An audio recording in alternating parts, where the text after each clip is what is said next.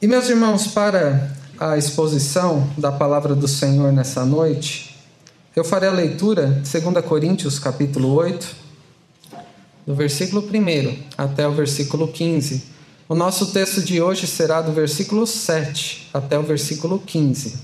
Mas, por conta do, do contexto aqui, da importância do início do capítulo, eu farei a leitura a partir do versículo 1. É a palavra do nosso Deus que diz assim: Também, irmãos, vos fazemos conhecer a graça de Deus concedida às igrejas da Macedônia. Porque no meio de muita prova de tribulação, manifestaram abundância de alegria e a profunda pobreza deles superabundou em grande riqueza da sua generosidade. Porque eles, testemunho eu, na medida de suas posses, e mesmo acima delas, se mostraram voluntários, pedindo-nos com muitos rogos a graça de participarem da assistência aos santos. E não somente fizeram como nós esperávamos, mas também deram-se a si mesmos primeiro ao Senhor, depois a nós, pela vontade de Deus. O que nos levou a recomendar a Tito que, como começou, assim também complete esta graça entre vós. Como, porém, em tudo manifestais superabundância, tanto na fé, na palavra, como no saber e em todo cuidado, e em nosso amor para convosco, assim também abundeis nesta graça. Não vos falo na forma de mandamento, mas para provar pela diligência de outros a sinceridade do vosso amor. Pois conheceis a graça de nosso Senhor Jesus Cristo, que sendo rico se fez pobre por amor de vós, para que pela sua pobreza vos tornasseis ricos. E nisso dou minha opinião, pois a vós outros que desde o ano passado principiastes não só a prática, mas também o querer, convém isto. Completai agora a obra começada, para que assim como revelastes prontidão no querer, assim a leveis a termo, segundo as vossas posses. Porque se há boa vontade, será aceita conforme o que o homem tem, e não segundo o que ele não tem.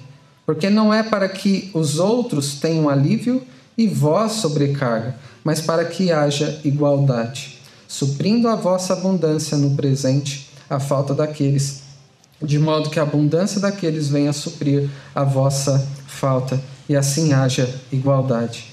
Como está escrito: o que muito colheu não teve demais, e o que pouco não teve falta.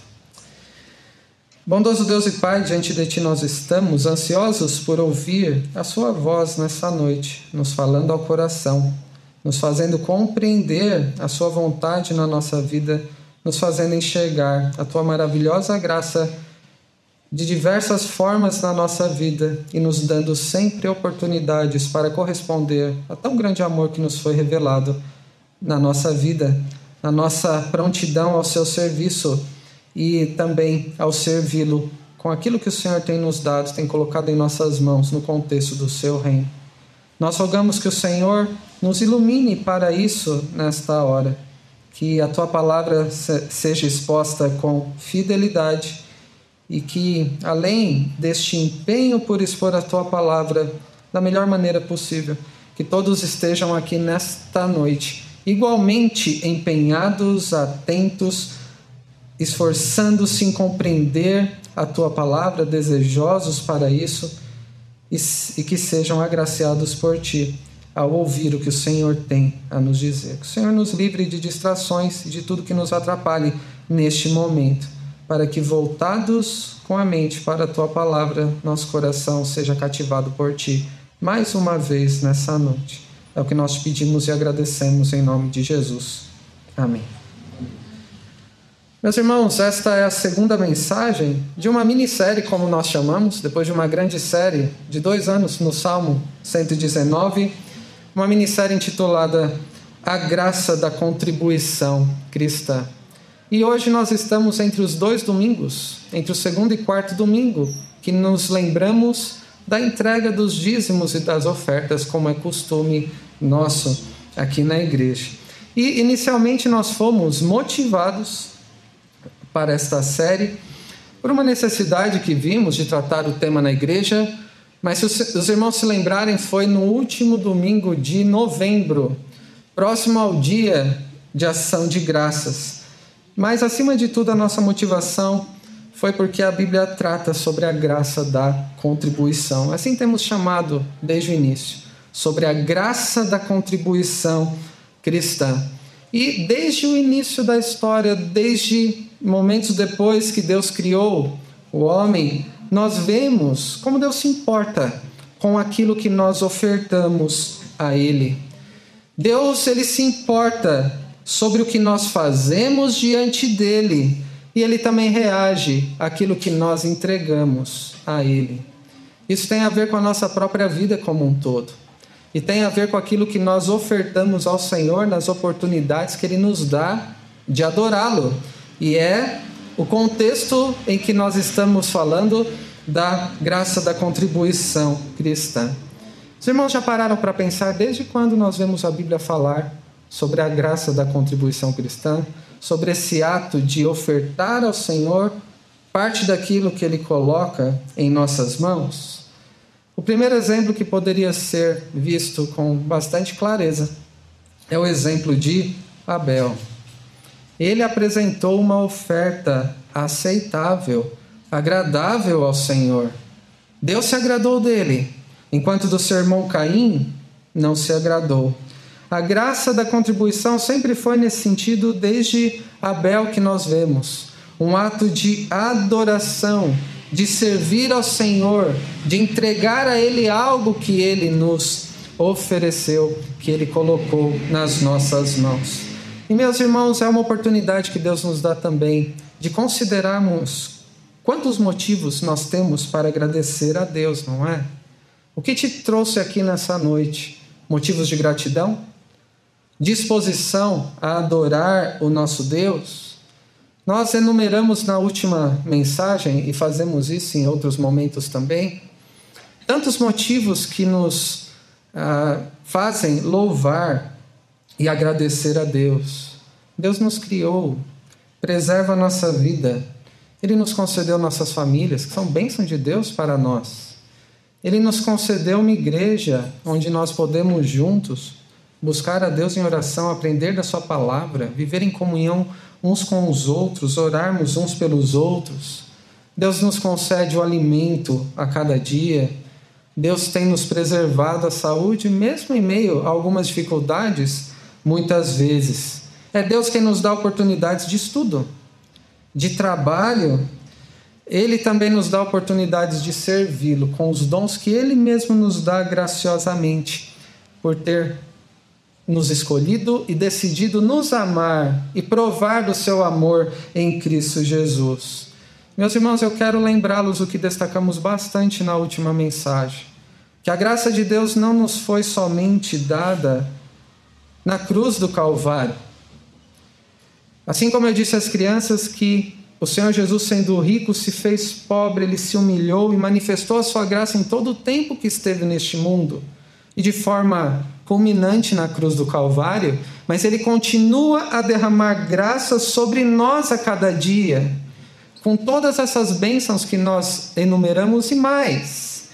Ele também nos ensina a viver de uma forma agradável a Ele, assim como Abel aprendeu, já pecador que era, fora do Éden, e Ele também nos transforma a cada dia. E o quanto você tem conhecido, experimentado dessa multiforme graça de Deus? Não foi um único ato de graça, mas Deus nos demonstra essa graça, derrama essa graça sobre nós de muitas maneiras. E na última mensagem, até o versículo 6, nós consideramos que a contribuição cristã é uma dádiva, é um presente, é um privilégio dado por Deus e os frutos desta graça podem ser vistos na vida de cada um, na maneira como Deus nos abençoa, nos supre e na forma como nós correspondemos à maneira que Deus ah, supre as nossas necessidades e Ele usa esta graça da contribuição que podemos participar para que sejamos seus instrumentos na expansão do seu reino no mundo. Que privilégio! É podermos participar dessa graça da contribuição e sermos usados por aquilo que Deus está fazendo no mundo. E é por isso que nós concluímos na última mensagem que a contribuição será sempre um reflexo, um termômetro da consagração e da dedicação que temos ao Senhor. Correspondendo à sua grande generosidade e amor em nos salvar, e nós respondemos com generosidade e amor ao entregarmos nossas ofertas ao Senhor. E vimos nisso naquela primeira mensagem sobre um exemplo de consagração. E este texto é uma exortação no sentido de ser um encorajamento. Você hoje será encorajado mais uma vez, assim como foi naquela última mensagem sobre este texto, dentre outras vezes que Deus nos encoraja pela Sua palavra. Você será encorajado a ser um participante da graça da contribuição, graça da qual nem todos participavam lá na igreja de Corinto. Graça que nem todos participam na igreja do Parque Seleto. E assim como essa mensagem da parte de Deus foi dirigida àqueles nossos irmãos, para que eles pudessem experimentar dessa graça e serem abençoados assim, e serem bênção dessa forma, essa mensagem também chegou a nós, para que você também se torne participante da graça da contribuição. E por que você deve se tornar participante dessa graça? É uma pergunta importante que deve estar na sua mente. E não somente o porquê para aqueles que não participam, mas o porquê daqueles que também já têm participado dessa graça. Porque este texto de hoje é sobre a motivação para a contribuição. Alguns precisam compreender a motivação para que passem a participar dessa graça. E mesmo aqueles que entregam ao Senhor parte de tudo que pertence a Ele, que coloca em nossas mãos, devem também buscar compreender com qual motivação Deus se agrada, para que possam usufruir dessa bênção de Deus. Então, nosso tema hoje será sobre a motivação para a contribuição. Vemos aqui três lições para nós. A primeira está nos versículos 7 e 8, sobre a graça superabundante na contribuição. Primeiro versículo 7, em que o apóstolo Paulo diz: Como, porém, em tudo manifestais superabundância, tanto na fé e na palavra, como no saber, em todo cuidado e em nosso amor para convosco, assim também abundeis nesta graça. O apóstolo Paulo faz aqui uma analogia da graça. Ele exorta que, assim como os, os crentes em Corinto haviam se destacado em outras graças da parte de Deus, que eles também se destacassem, que houvesse superabundância na graça da contribuição. Esta é a ideia do apóstolo Paulo. Ele está com muita sabedoria, fazendo uma analogia de outras expressões da graça que eles se tornaram participantes em Cristo Jesus e que eles precisavam também conhecer da graça da contribuição. Em diversos ah, casos aqui, ele apresenta as manifestações da graça na vida deles. Primeiro, na fé. O que Paulo está dizendo aqui?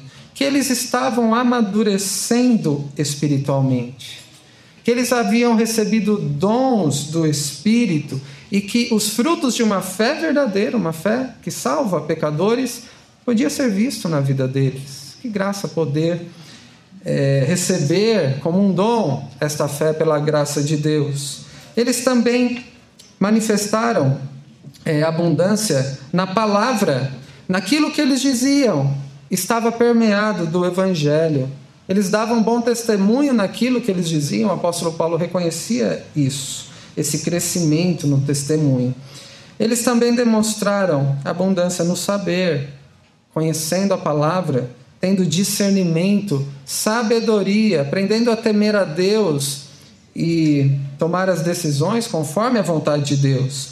Eles também eram abundantes no cuidado, na dedicação que eles tinham no serviço ao Senhor e, por último, no amor mútuo, no amor cristão que eles demonstravam, inclusive pelo apóstolo Paulo. Nós lemos na liturgia um trecho da primeira carta, em que o apóstolo Paulo expressa gratidão a Deus por isso. Lá em 1 Coríntios capítulo 1, versículo 4 a 9, nós lemos Paulo dizendo a esses irmãos: Sempre dou graças a meu Deus a vosso respeito, a propósito da sua graça que vos foi dada em Cristo Jesus. Porque em tudo fostes enriquecidos nele, em toda palavra e no conhecimento, assim como o testemunho de Cristo tem sido confirmado em vós, de maneira que não vos falta nenhum dom, aguardando vós a revelação de nosso Senhor Jesus Cristo. Esse encorajamento do apóstolo Paulo era um desejo sincero, porque a intenção manifestada pelos coríntios, e qual era essa intenção que eles demonstraram?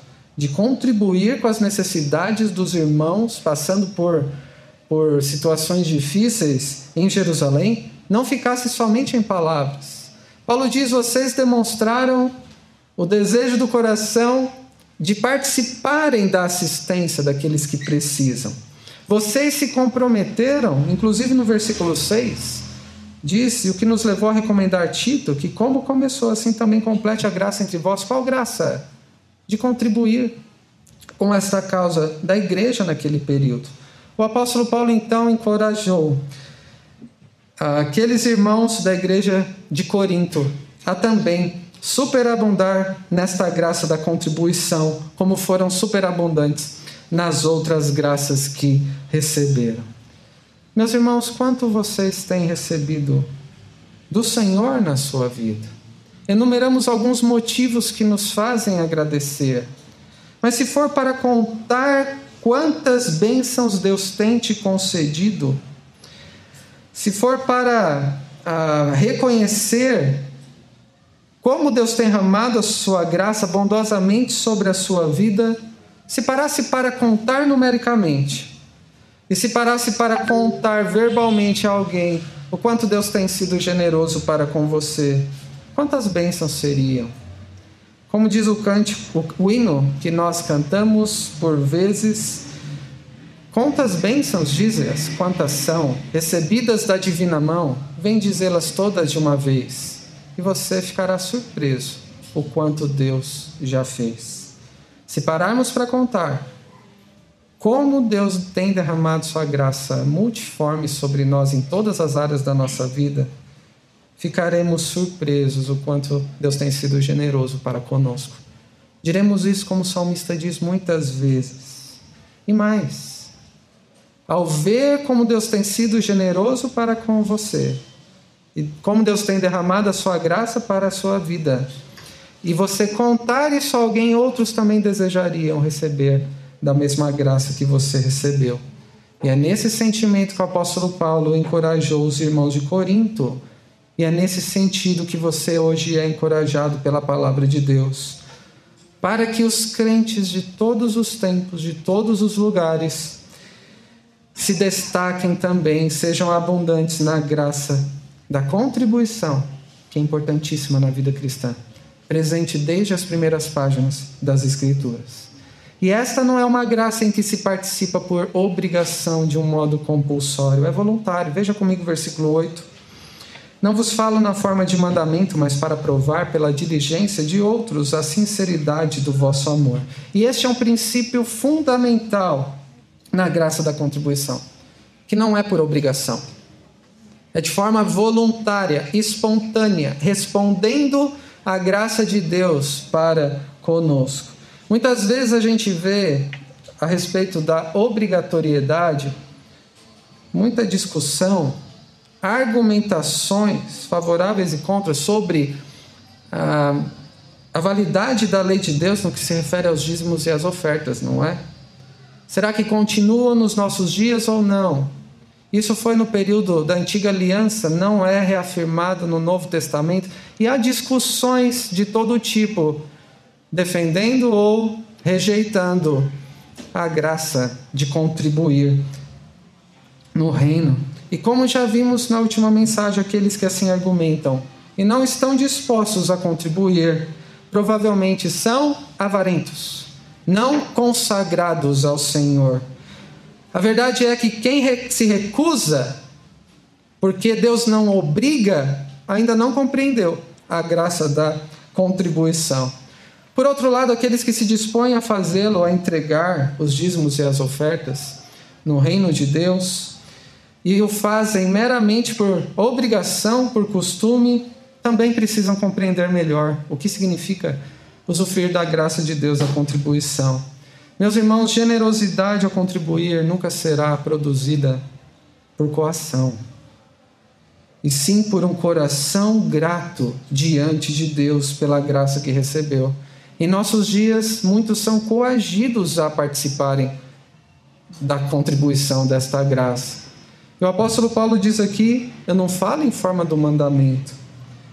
O que era esperado dos irmãos de Corinto e o que é esperado de você é um coração grato diante de Deus, que Deus se importa e ele vê.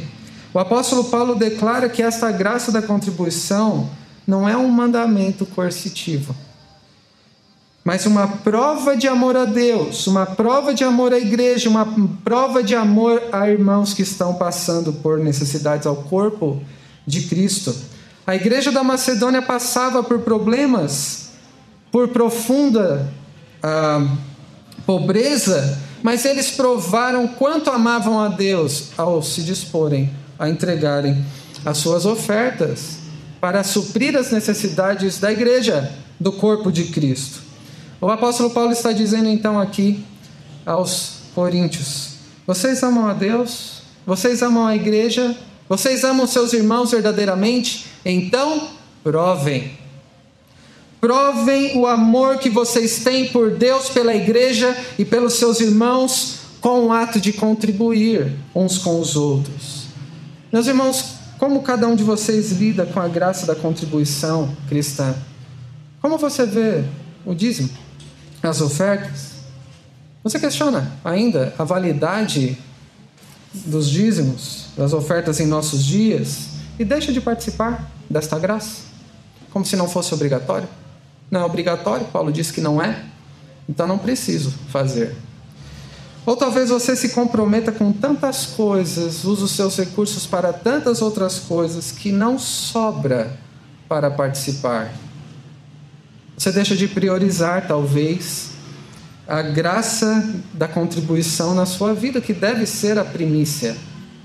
Ou talvez você rotineiramente entregue seus dízimos e suas ofertas ao Senhor por costume, porque parece ser um dever meramente, e assim pode deixar de usufruir da graça de Deus na, na contribuição. Meus irmãos, para cada um de nós aqui, se você faz parte do corpo de Cristo da igreja e tem manifestado na sua vida outras graças que recebeu, assim como os irmãos de Corinto, fé, amor e outras que ele enumera aqui no versículo 7, fé, palavra, saber, cuidado, amor. Se você tem manifestado isso na sua vida, esse crescimento na graça do Senhor, a vontade de Deus é que você também experimente da graça generosa e superabundante na contribuição. Inclusive, sendo membro da igreja, você se comprometeu, você prometeu, como os coríntios haviam feito, em serem fiéis ao Senhor nesta área da vida e a se envolverem nesta área da igreja. Quem é membro se comprometeu com isso. E Deus leva isso a sério. Por isso, assim como você tem manifestado a cada dia como foi salvo pela graça de Deus, tenha uma vida também abundante que Jesus promete, sendo participante da graça da contribuição, de uma forma voluntária, não por obrigação, proporcional ao que você já recebeu de Cristo, e eles haviam recebido todas essas coisas que eu acabei de relembrá-los. O que você já recebeu de Cristo? Qual é a proporção do que você recebeu de Cristo que você pode corresponder? Esta é a motivação de toda a vida cristã, não só na área da contribuição. O que nós recebemos de Cristo deve ser a nossa motivação para viver para Ele, para nos consagrar a Ele, para nos entregar a Ele, viver por Ele todos os dias da nossa vida. E no versículo 9, Paulo fala da motivação para a contribuição. Pois conheceis a graça de nosso Senhor Jesus Cristo, que sendo rico, se fez pobre por amor de vós, para que pela sua pobreza vos tornasseis ricos.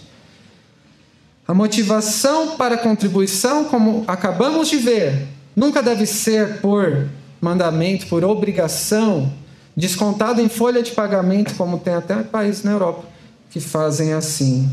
Nunca deve ser por constrangimento. O apóstolo Paulo usou os exemplos dos macedônios não para constranger a igreja de Corinto a fazerem o mesmo, mas para dar um exemplo de consagração e estimulá-los a se consagrarem ao Senhor.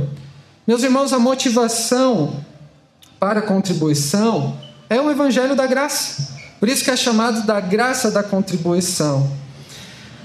Mas ilustrar com o exemplo de outros tem o seu lugar.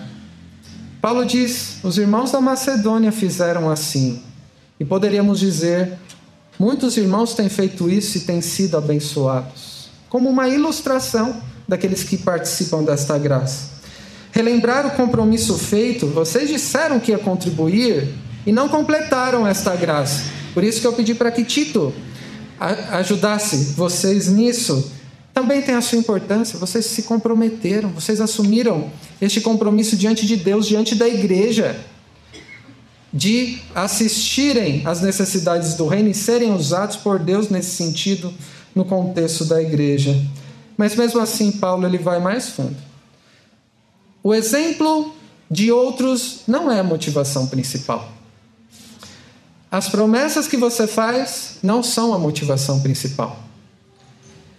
A motivação principal para tudo que somos, para tudo que fazemos, é sempre olhar para o nosso Senhor e Salvador Jesus Cristo, quem Ele é, o que Ele fez, o que Ele espera de mim e corresponder à graça que Ele me concedeu. E eu pergunto: quando você verdadeiramente conhece da graça de nosso Senhor Jesus Cristo, é possível que você permaneça sendo o mesmo? Quando olhamos para o que Cristo fez por nós, se tornando pobre para nos tornar ricos, morrendo para que nós pudéssemos viver, recebendo a ira para que Ele pudesse nos conceder graça, e quando essa graça de Deus foi colocada sobre você para te salvar em toda a sua riqueza e generosidade, porque Deus não entregou qualquer um para ser crucificado, mas generosamente entregou aquele que era mais precioso, em quem ele encontrava prazer. Como alguém pode, compreendendo esta generosidade e riqueza da parte de Deus na sua graça em Cristo, manter o coração fechado, endurecido por avareza, por ganância e por egoísmo. Meu irmão e minha irmã, quando você vê a profundidade do amor de Deus por você, a severidade do sacrifício de Cristo no seu lugar, como não corresponder com profunda gratidão de todas as maneiras que te forem possíveis? É verdade que podemos ser gratos de outras maneiras no nosso dia a dia, mas esta área da vida cristã é igualmente importante. É a forma como Deus nos coloca o amor à prova, uma oportunidade que Ele nos dá para demonstrarmos o quanto amamos e somos gratos pela riqueza que Ele nos dá em Cristo Jesus. O Senhor Jesus, sendo rico, e se fez pobre, porque decidiu te amar se sujeitou à pobreza para que você fosse rico. E não veja aqui uma promessa de que você vai ser rico, milionário, materialmente. Quem está em Cristo já é rico, já recebeu os, as insondáveis riquezas que somente em Cristo é possível obter. O apóstolo Paulo fala sobre, uh, sobre isso em Filipenses 2, cantamos um cântico baseado nisso, em que ele diz Tende em vós o mesmo sentimento que houve também em Cristo Jesus. E ele expressa como o Filho de Deus, que sendo rico, se fez pobre, da seguinte maneira: Pois ele, subsistindo em forma de Deus, não julgou como usurpação ser igual a Deus, antes, a si mesmo se esvaziou, se fez pobre, se fez homem, se fez um de nós, assumindo forma de servo, tornando-se em semelhança de homens e reconhecido em figura humana, assim mesmo se humilhou, tornando-se obediente até a morte e morte de cruz.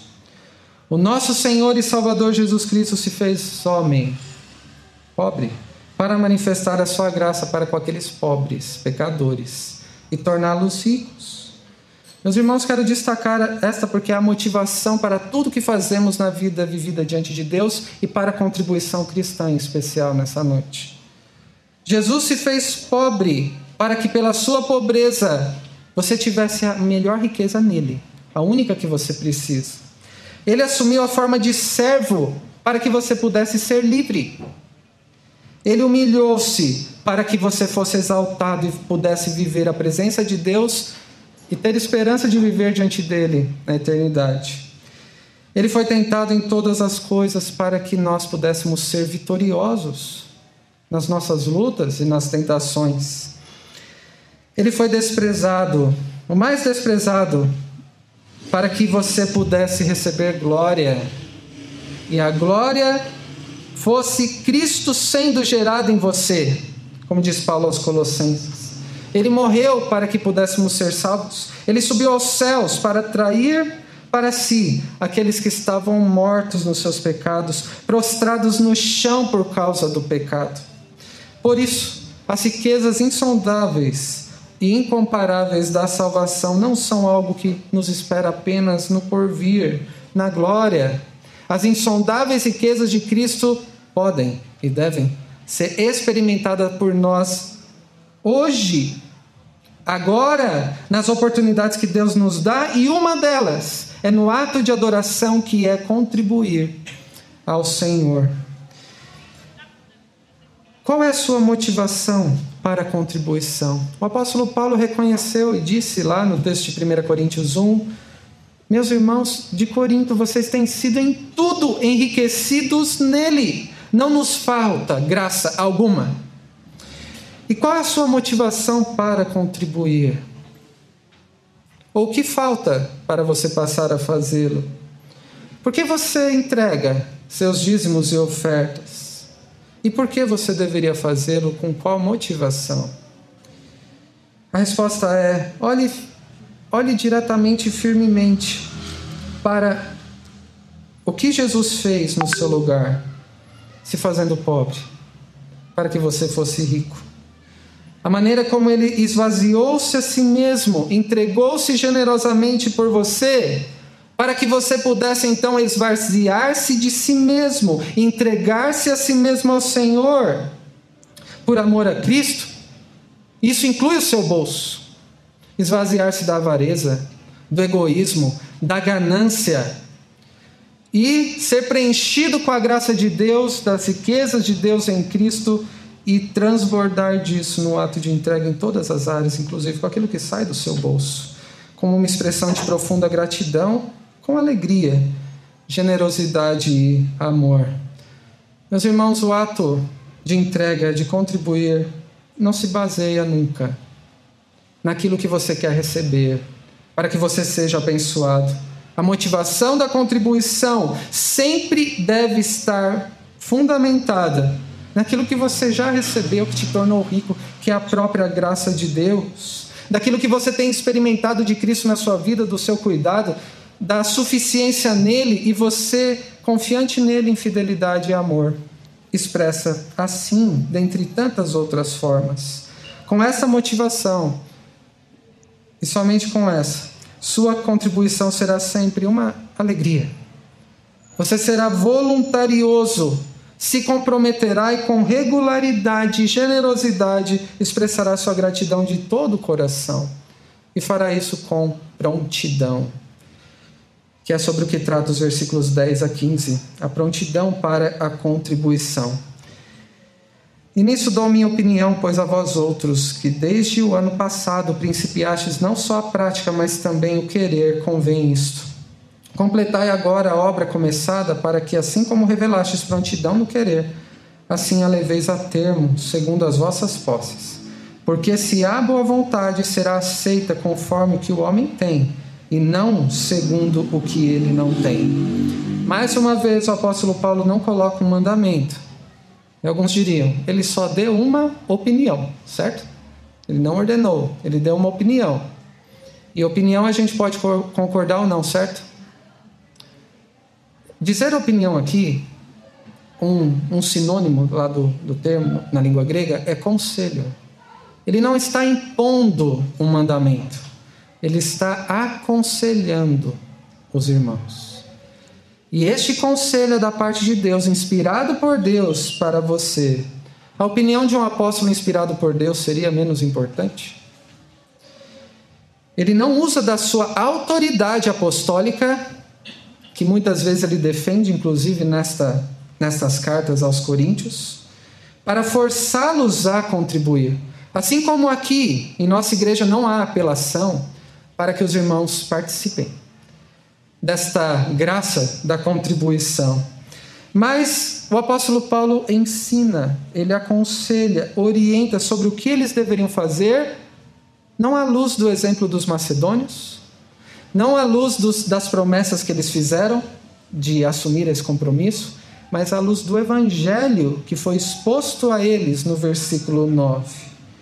E ele os lembra, os irmãos, que assim como eles haviam começado esta prática de contribuir, eles também desejaram fazê-lo, então eles os encoraja a completar esta obra de Deus na graça da contribuição para o avanço do reino e para suprir as necessidades da igreja em outra região. Esta prontidão com disposição, com prioridade, sem adiar sem deixar para depois, na próxima vez. Já fazia no mínimo um ano que eles tinham dito que iriam ajudar, e o tempo passou, e eles não fizeram. Paulo então os exorta a terem prontidão e a medida das posses com proporção que eles de coração, de boa vontade, completassem o intento que haviam declarado. Quantas vezes, meus irmãos, a intenção demonstrada de realizar alguma coisa em prol do reino de Deus, de alguma forma, não é completada. É um desejo de assumir um compromisso, de fazer algo ao Senhor, com prontidão, mas aquilo nunca acontece, nunca desenvolve. Talvez o compromisso na devoção diária. Senhor, este ano, é sempre quando renova o ano eu, ou depois de algum tipo de estudo, de alguma oportunidade que temos de refletir sobre algum assunto, quero me comprometer mais com a leitura da Sua palavra, numa vida de oração, em comunhão com os irmãos. Mas não é completado, não é cumprido. Senhor, eu quero me dedicar em compartilhar mais o Teu Evangelho, a começar da minha família, na escola, no meu trabalho.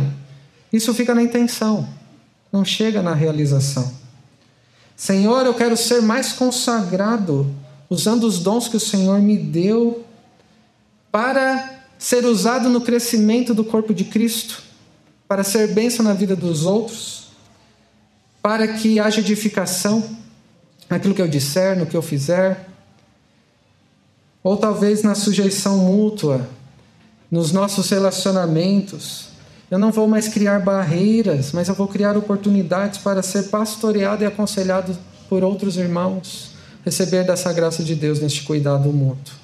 Na verdade, que muitas vezes se faz compromissos ou manifestamos intenções que não são cumpridas. Isso acontecia com os irmãos de Corinto aqui também. E eles foram exortados por Deus através do apóstolo Paulo para colocar aquela intenção na prática na graça da contribuição. Nos dízimos e nas ofertas poderíamos aplicar para nós aqui. Meus irmãos, Deus se importa com o coração dos seus filhos quando vêm adorá-lo, se contribuem ou não. Deus não é indiferente à motivação que você tem ao contribuir, se é mesmo baseada na riqueza do Evangelho que você recebeu em Cristo, ou se há pretensão de oferecer ou de receber alguma coisa. Deus vê com que tipo de prontidão você contribui ou deixa de fazê-lo.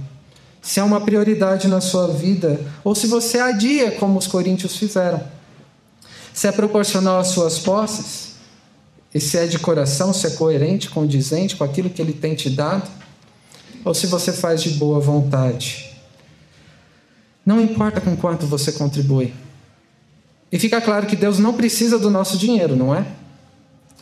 Para Ele importa mais o coração pronto, generoso e grato do adorador que se aproxima dele para ofertar parte de tudo que pertence a ele, do que a grandeza da intenção que você tem, que nunca se cumpre.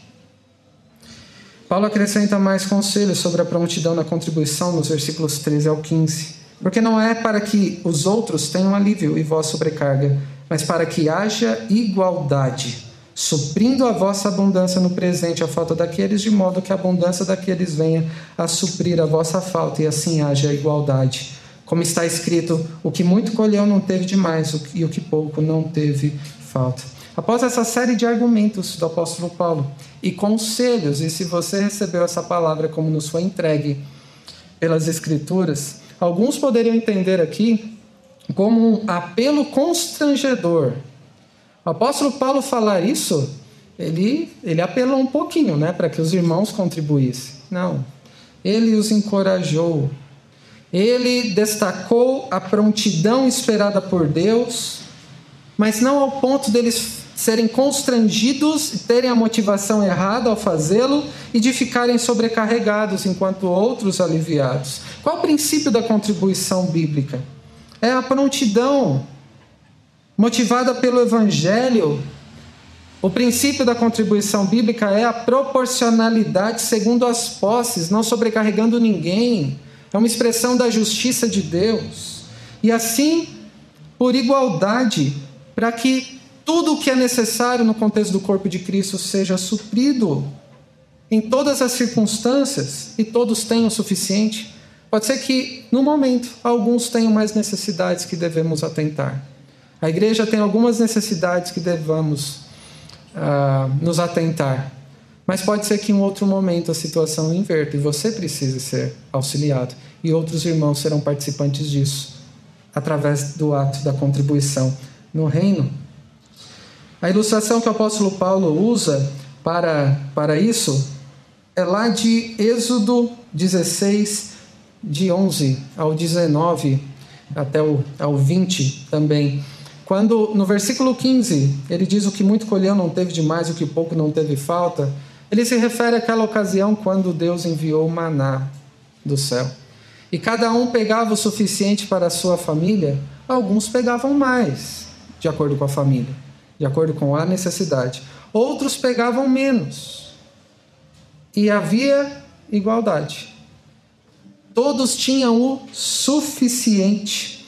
Eles dependiam de Deus assim a cada dia das suas vidas, eles tinham oportunidade de receber dessa graça do sustento de Deus.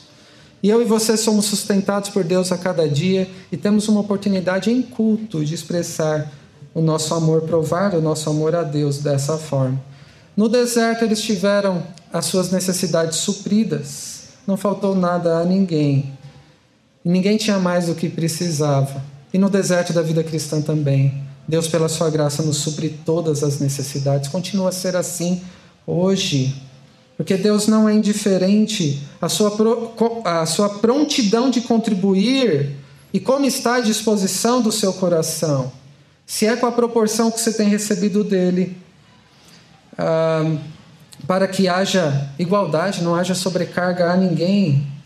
Meus irmãos, todos nós tivemos as nossas necessidades supridas em Cristo e temos motivos de sobra para termos prontidão para servi-lo na igreja, no ato de contribuir com outros irmãos, nas necessidades que surgem, com alegria, generosidade, gratidão, regularidade, proporcionalidade igualdade e de todo o coração.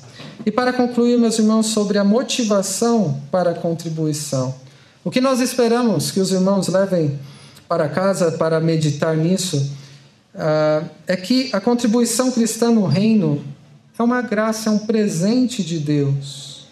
Mas Deus se agrada que, que sejamos exemplos de consagração e que provemos o amor que temos por Ele pela igreja no ato de contribuir. Não escolha outras provas de amor que Deus não quer receber. Deus chamou. Ele, ele se agrada que você corresponda a esse amor. E ele mesmo nos diz de quais maneiras ele se agrada na sua demonstração de amor. E uma delas é no ato da contribuição, dos dízimos e das ofertas. A nossa esperança e oração é que a motivação para a sua contribuição não seja aquilo que você tem a oferecer, mas aquilo que Deus se dispôs a oferecer por você. E sendo rico nele, tendo suficiência nele, você saiba que jamais te faltará coisa alguma, porque você tem um Pai bondoso, gracioso, que supriu em Cristo todas as suas necessidades e continua a fazê-lo em todas as áreas da sua vida. A graça de contribuir e a manifestação da graça na vida do cristão exige prontidão para quem é, compreende o Evangelho. Não é só demonstrar a intenção, não, eu quero, eu vou, prometo que no tal data, vou resolver umas coisas. Não, é hoje. Assim como Deus a cada dia derrama a sua graça. Confirme a sua intenção na prática. Priorize essa graça na sua vida, não é demais. Não negligencie, por último, que os evangelhos das insondáveis riquezas de Cristo sejam a motivação em todas as áreas da sua vida, não só nessa. Porque somente assim você vai experimentar prontamente da vida abundante que o Senhor Jesus promete aos que o amam. Que Deus os abençoe. Amém.